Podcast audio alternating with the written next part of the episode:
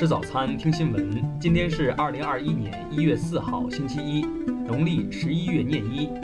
云盛在上海问候您，早安。首先来关注头条消息：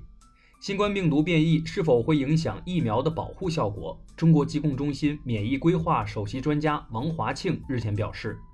病毒是最简单的生物之一，它的增殖要依靠活的细胞。在增殖过程中，病毒会发生变异，大多变异不会影响病毒的致病性、检测试剂敏感性和疫苗的有效性。根据世卫组织最新发布的消息，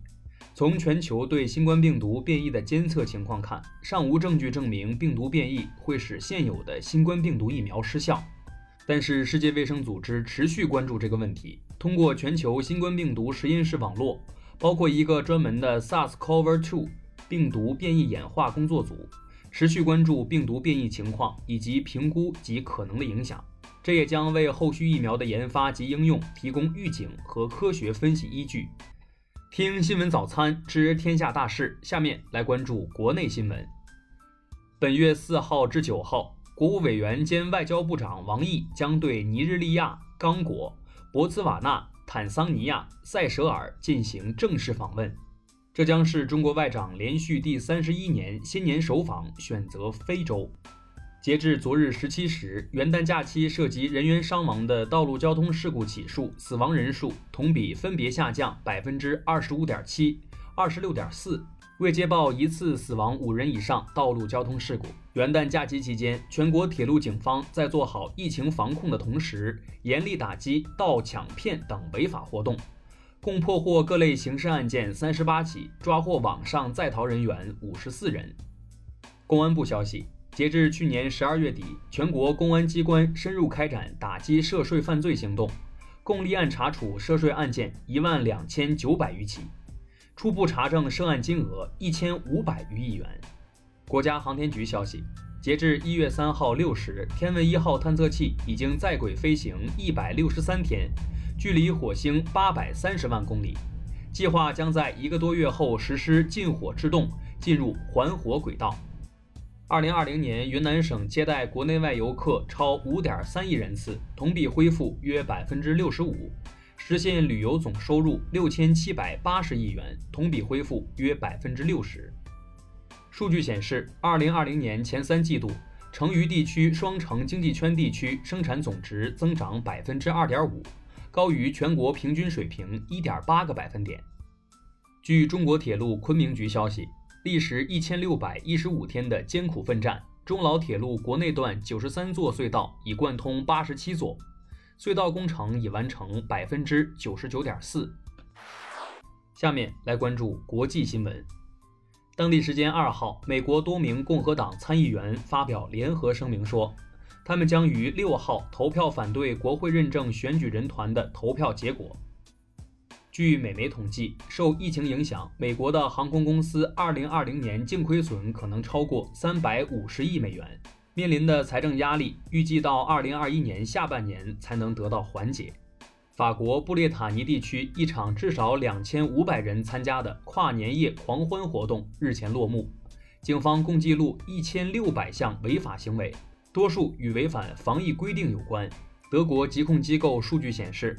德国去年十二月因感染新冠病毒死亡的人数为一万六千七百一十八人，是十一月的三倍左右。韩国行政安全部三号发报告称，韩国去年出生人口数创历史新低，首次出现死亡人数大于出生人数的现象。哈萨克斯坦总统二号签署该国废除死刑的相关法案，哈正式成为无死刑国家。日本共同社三号发布的调查结果显示，七成以上日本大企业认为日本经济今年将复苏缓慢。据新西兰媒体报道。当地时间三号中午，占领监狱建筑与警察对峙的最后十六名囚犯向警方投降，至此持续了六天的监狱骚乱结束。下面来关注社会民生新闻。大连市卫健委昨日表示，大连本轮疫情来源初步判定，五名码头工人搬运俄罗斯籍货轮上的新冠病毒阳性散装货品导致感染。北京市卫健委昨日通报称，北京疫苗接种工作总体平稳有序，接种顺畅。目前全市已接种疫苗七万三千五百三十七剂，未发生严重不良反应。内蒙古通辽市教育局昨日发布通知称，根据当前疫情防控形势。决定义务教育阶段学校、公办幼儿园元旦后不再返校。二号夜间，四川绵阳某学校四名大一学生被困雪山悬崖，经过四个小时的搜救，警方成功锁定被困学生的具体位置，并将其带回。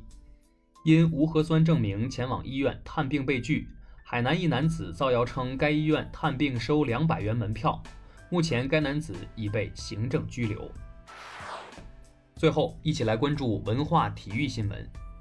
CBA 常规赛继续进行，辽宁队一百二十九比一百一十六击败浙江队，江苏队一百零三比九十战胜青岛队。昨日，中国女子篮球联赛总决赛第二场比赛中，内蒙古农信队九十三比八十二战胜新疆体彩队，以总比分二比零夺得冠军。近日，我国古生物学家通过研究江西赣州出土的一组恐龙化石后发现，这是世界上罕有的同时保存有成体、胚胎和蛋窝的窃蛋龙孵卵化石。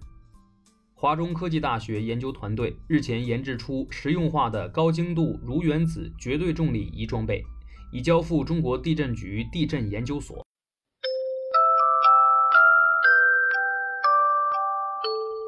以上就是今天新闻早餐的全部内容，咱们明天不见不散。